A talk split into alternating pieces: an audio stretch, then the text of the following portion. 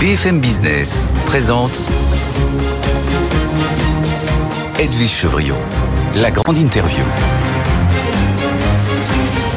Bonsoir à tous. Pourquoi travailler On peut se poser la question. Est-ce que c'est une grosse flemme? Est-ce que c'est une grosse fatigue?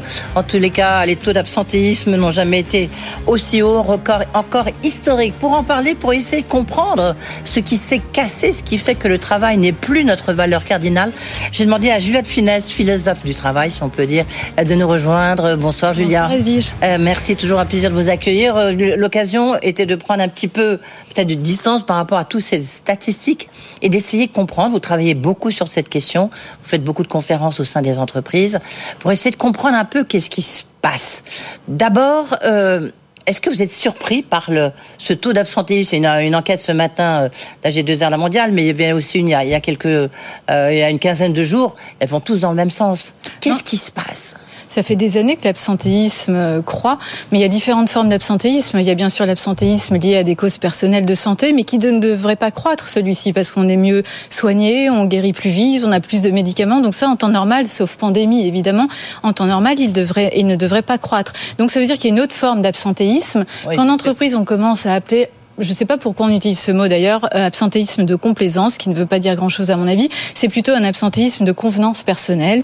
Et là, celui-ci croît énormément, c'est-à-dire qu'il y a une, une, une euh, un mal-être, un ennui, euh, des, des, des, choses comme ça dans les entreprises qui expliquent cet absentéisme. Donc non, je suis pas surprise. Ça fait des années que ça ne fait que croître. Les arrêts de travail sont de plus en plus longue durée. Ce sont pas des arrêts de travail courte durée. Oui, alors c'est quand même 4-7 jours, mais ça c'est lorsqu'il y avait le Covid, c'est quand même en général plutôt 3-4 jours. Et puis, il faut reconnaître, et là ça touche toutes les catégories, hein, euh, le vendredi reste le jour où il y a le plus euh, d'absentéisme. Oui, mais je crois que c'est quand même plus structurel que ça. C'est pas simplement le vendredi après-midi ou le lundi matin, euh, et, et, ça touche quand même un peu moins. Mais même, je sais que les, les, chiffres montrent que les cadres sont touchés, mais ça, dans les hôpitaux, par exemple, ça touche énormément les aides soignants, bien, oui, bien sûr, sûr, et moins que les médecins. Donc c'est en fait, ça traduit quoi? C'est le symptôme d'une un, désaffection vis-à-vis -vis du travail, d'un des amours, c'est un peu trop fort, mais en tout cas une désacralisation du travail qui fait que le travail n'est plus du tout considéré comme quelque chose de, comme une finalité, comme quelque chose de sacré, mais comme on a un rapport beaucoup plus utilitaire à son travail. Et donc, quand une convenance personnelle euh, arrive et c'est plus pratique d'aller chercher ses enfants, et eh ben le travail passe euh, après. Évidemment que le télétravail a joué aussi dans ce dans cette porosité entre vie pro et vie oui. perso. Mais euh, je crois qu'il y a un changement de place dans la vie des gens euh, au sujet du travail. Voilà, maintenant le travail est rentré dans un mode vraiment très utilitaire et c'est plus du tout une valeur cardinale. C'est un peu comme si en fait il y avait après le vrai Covid, hein, il y avait un Covid long qui s'était installé. Euh, c'est frappant, les gens ils n'ont pas envie de revenir comme avant. Ben c'est normal, ça a changé. Il y a quand même des ruptures, mais je crois que ces moments d'incertitude, de crise, de rupture sont aussi des, opportun des opportunités pour mieux repenser ce qui ne va pas. Et là, on est en plein. Et je vous l'avez mentionné tout à l'heure. Je suis quotidiennement dans les entreprises. Les managers, les entreprises se questionnent systématiquement, sont vraiment dans une prise de conscience. Donc ça peut être une opportunité. Je nie pas les aspects catastrophiques de la période depuis la période Covid, mais néanmoins, vous prenez toutes les grandes histoires humaines, que ce soit scientifiques, artistiques, de management, les plus grands progrès, les plus grandes innovations ont toujours été précédés d'un moment de rupture. Donc effectivement, on est dans une phase de rupture, on se questionne et les choses ne seront plus comme avant, en tout cas au sujet de la place du travail, c'est clair. Alors, la rupture, elle a été où est, où est la poule, où est l'œuf Vous voyez ce que je veux dire? C'est-à-dire que cette rupture, elle, elle, elle est réelle aujourd'hui, on la vit tous les jours, enfin les entreprises la vivent tous les mm -hmm. jours. Euh, ce qu'on peut se demander, c'est un, pourquoi justement cette valeur travail qui était au cœur de la société française, je le disais, valeur cardinale dans les années 60, on se, enfin on s'en souvient pas, non, mais enfin c'était le travail, c'est la santé, etc. Aujourd'hui, qu'est-ce qui est la santé? Ben, C'est le temps libre, euh, c'est les loisirs, c'est le voyage. Et on a Donc, raison, c'était pas le travail, c'est pas la santé du tout. Et c'est pas... Attention à ce que vous dites. Oui, oui, ça ne veut pas dire que le travail. Non, non.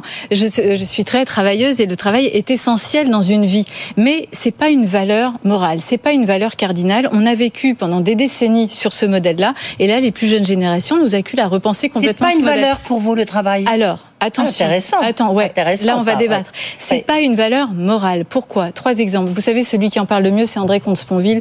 Donc, je vais répéter en moins bien euh, ce qu'il va dire. Mais bon, je vais donner d'autres idées aussi. Mais en gros, une valeur morale, c'est ce qui vaut par elle-même. L'amour vaut par lui-même. La générosité vaut par elle-même. Le euh, travail ne vaut pas par lui-même. On travaille toujours pour autre chose que le travail. On travaille pour un gagner un salaire, pour nourrir ses enfants, pour se payer son appartement, etc. Donc c'est pas une finalité. Elle n'est pas vou- le travail n'est pas voulu pour lui-même. C'est toujours un moyen au service d'autre chose que lui-même. Deuxièmement, une valeur morale. On en veut toujours plus. On veut toujours plus d'amour. On veut toujours plus de justice. On veut toujours plus d'équité. Est-ce qu'on veut toujours plus travailler? La réaction sur la réforme des retraites nous a prouvé exactement l'inverse. On veut toujours de moins en moins travailler. Euh, et deuxièmement, un petit truc, mais qui est euh, facile à retenir, c'est qu'une valeur morale n'a pas de prix. L'amour n'a pas de prix, la justice n'a pas de prix. la- euh, vous prenez toutes les grandes valeurs morales, elles n'ont pas de prix. Le travail a un prix. Si on arrête de nous payer, est-ce qu'on travaillera? Bien sûr que non. Donc, dès que quelque chose a une, une activité a une valeur marchande, ça n'est pas une valeur morale. Donc rien, je veux pas faire trop de philo, mais rien que pour ces trois arguments-là, on là, voit on que le compris. travail n'était pas une valeur. Ouais.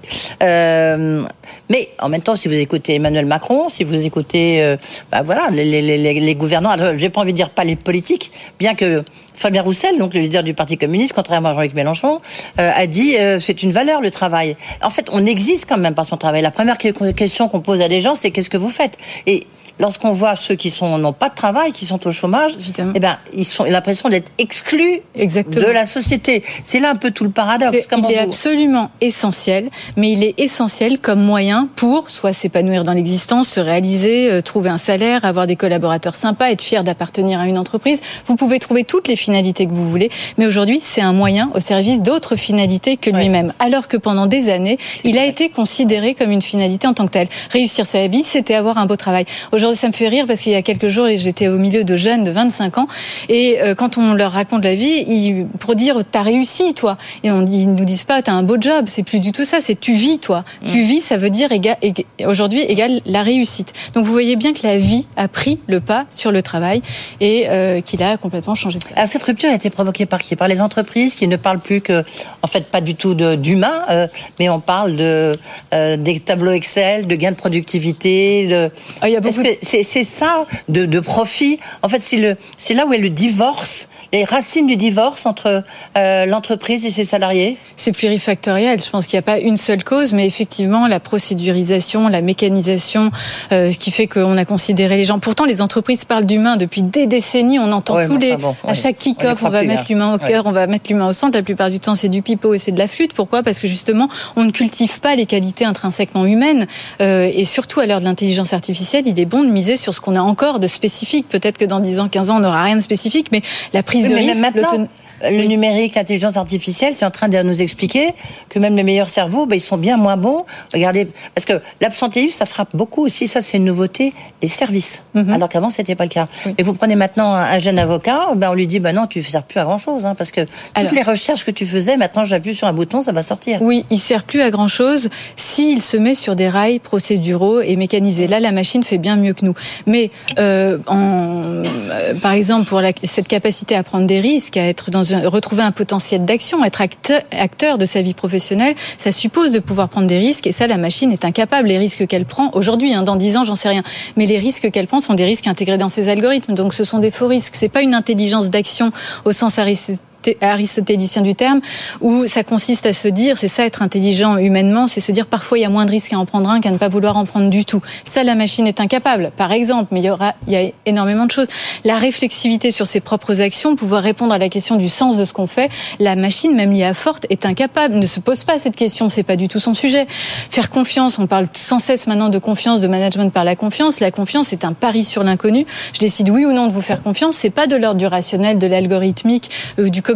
Donc ça aussi, c'est une euh, qualité intrinsèquement humaine. Donc on a encore des choses à développer et mettre l'humain au cœur. Ce serait, je déteste cette expression, mais ça voudrait dire cultiver au moins ce qui fait notre spécificité. Alors en plus, a un phénomène un peu nouveau pour nous, c'est-à-dire que là, il y a des tensions sur les niveaux de, re- de recrutement. On voit bien, tout le monde cherche des talents, tout le monde cherche Ah oui. à recruter. Enfin, pas tout le monde, enfin talent, beaucoup c'est d'entreprises. aussi un peu énervant. Tout le monde n'est pas un Ah talent. hein. ouais, ça C'est rien bon. que le mot talent. On est reparti dans une espèce de, de course à la, à la pression, quoi. Oui. Donc, euh, mais là, il y a quand même 59% toujours dans cette étude de Deuxième Guerre mondiale qui dit 59% des, des, des, Français ont envie de changer de job. Oui. Donc l'infidélité, qui était déjà un sport national, le devient pour le travail. Oui, c'est vrai, parce que euh, je crois que la fidélité, l'appartenance à une entreprise est remplacée progressivement par une multiplicité euh, d'expériences. On veut vivre une multiplicité d'expériences qui peut être tout à fait compréhensible dans une vie. J'ai pas envie aujourd'hui d'appartenir à une entreprise et de passer 25 ans. C'était un une vertu, c'était mmh. considéré comme une qualité il y a quelques années encore. On était fidèle, on était quelqu'un de sérieux.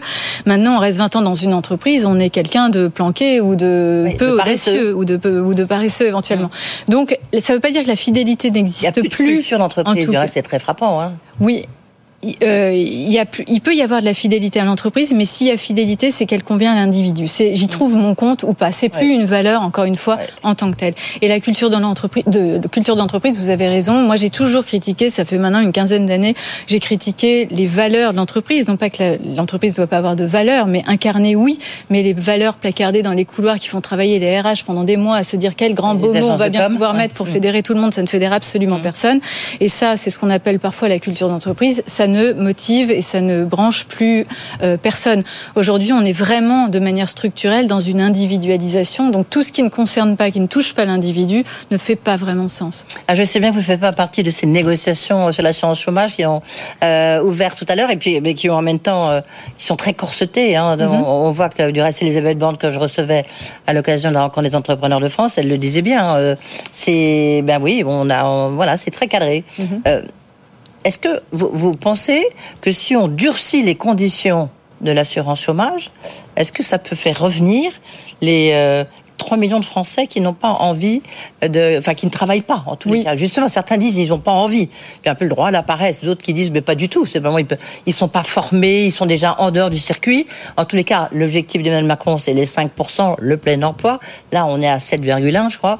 Euh, Est-ce que vous, vous pensez qu'il y a bon, il y a 2 de Français qui sont susceptibles de revenir si on leur coupe les assurances chômage? Ah écoutez, je me situe je, pas. Je caricature un peu. Hein. Je me situe pas dans des prédictions hasardeuses et je commande pas vraiment les décisions politiques euh, mais ce qui est sûr, c'est que d'un point de vue plus philosophique, on peut faire un parallèle. Vous savez, au XVIIIe siècle, Adam Smith ou Mandeville disait que les vices privés euh, conduisaient aux vertus publiques. Les crimes et les délits, c'est ce qui permet la justice. L'avarice va permettre l'épargne. L'envie va créer du commerce. Donc les vices privés conduisent aux vertus publiques. Je trouve qu'aujourd'hui, dans notre pays, c'est exactement l'inverse qui se passe. Et je vais atterrir sur le sujet des aides euh, de, de l'assurance chômage. Euh, C'est-à-dire que notre pays, je trouve, souffre d'un trop plein de vertus, ce qui fait la, les, les, aides sociales, notre système d'aide sociale très généreux, témoigne justement, marque un esprit très protecteur et fraternel. Heureusement qu'on aide les gens qui sont au chômage. C'est pas du tout ça qu'il faut remettre en question.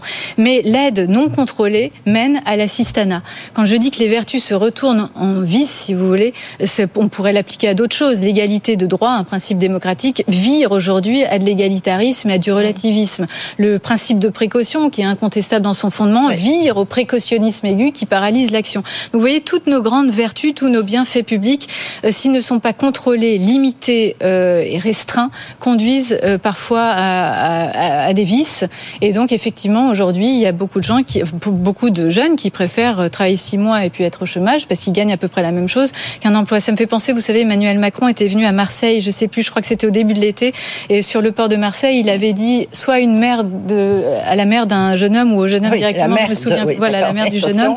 Euh, écoutez, si votre fils veut un emploi, je lui trouve tout de suite dans la journée sur le port. le problème n'est pas de trouver un emploi, vous l'avez dit tout à l'heure. Tout le monde sait qu'il y a un, besoin d'emploi et toutes les entreprises ont des problèmes d'attractivité, de recrutement. C'est le problème, c'est désirer travailler quand on a un système d'aide comme ça. Donc il ne s'agit pas de critiquer les aides sociales du tout, évidemment qu'il en faut, mais il faut les contrôler, sinon ça mène à l'assistanat. Donc je crois qu'il faut avoir le courage de notre intégrité républicaine à un moment, mettre des limites pour que nos vertus soient maintenues. Sinon, effectivement, c'est très macroniste ça, ce que vous dites. Ah non, non, non, c'est très, non, non, pas du tout. C'est euh, Mandeville et Adam Smith euh, inversés. C'est plus philosophique que politique.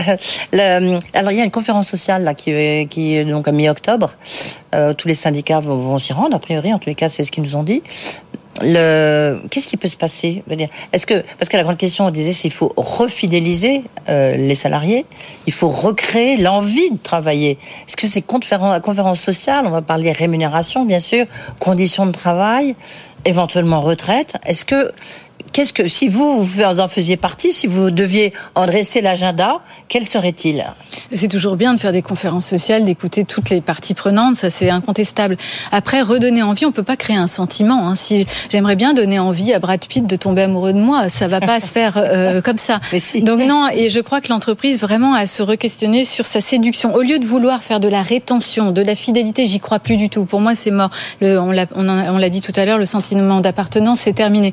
Donc il faut que l'entreprise se rende suffisamment sexy, si j'utilise un vocabulaire plus amoureux, mais suffisamment séduisante et attractive pour attirer toutes les entreprises que je connais qui, ont, qui ont moins de problèmes d'attractivité, sont celles qui laissent à leurs collaborateurs de la liberté, de l'autonomie, euh, la possibilité de contribuer à des projets qui excèdent même les objectifs purement euh, corporels de l'entreprise. Donc je crois que l'entreprise a vraiment à se questionner, à faire un travail sur son attrait euh, il faut se rendre séduisante pour. C'est un peu comme en amour. Si on essaye de retenir son amoureux, bah ça marche pas. On va tout checker, on va être absolument odieuse. Il vaut mieux être séduisante et se rendre un peu désirable pour le pour le faire revenir. Et ben je crois que c'est à peu près la même chose avec les entreprises. On parlait juste avant euh, cet entretien, euh, Juliette Finesse, de la rentrée scolaire à propos de vos filles. Oui. Euh, vous leur apprenez quoi là, vous qui travaillez là-dedans? Vous leur dites ensuite il faudra que tu tu travailles ou, ou il faudra que tu t'épanouisses. Qu'est-ce que vous leur dites? Ah, je leur dis rien, je leur dis qu'il faudrait qu'elles soient très bonnes dans le domaine qu'elles choisissent. Évidemment, j'ai les mêmes paroles que celles que avaient mes, parents, mais en tout cas, plus de. Vous savez, il y avait une logique un peu très prépa dans, les, dans les dans les castes, euh, voilà comme ça parisiennes. Moi, pas du tout. Non, j'essaye de vraiment de de faire en sorte qu'elles soient bien, mais c'est facile à dire et je fais très mal les choses aussi. Et puis là, je vais rentrer, je vais demander à ma fille de faire une dictée, vous voyez, je vais être pénible. Donc voilà, je suis un peu réac sur l'éducation de mes filles, mais euh, je crois mais plus que ça que part soit... pas aussi la peut-être en conclusion, la, la phrase de conclusion, est-ce que le, le travail, il faut pas aussi le réenchanter? Euh, écoutez, moi, je crois que le travail vraiment a changé de statut et que l'enchantement est dans la vie et qu'il faut trouver un moyen de travailler qui nous permette de vivre le mieux possible. Donc, on va pas tout focaliser sur le travail. Il faut faire évidemment le plus possible et puis éventuellement choisir les meilleures voies pour avoir tous les moyens qu'il faut pour bien vivre. Mais le but, c'est l'existence. Le but, c'est bien vivre et le travail n'est plus du tout cette finalité. Donc, c'est ce que je dis à mes filles. Mais euh, j'espère qu'elles écoutent pas trop quand même parce que je, je nuance un peu à la maison. Merci beaucoup, Merci, Juliette Finesse. Toujours un plaisir de vous avoir. Euh, voilà, il faut se réinventer, se réenchanter, mais dans notre propre existence. Merci, Merci beaucoup.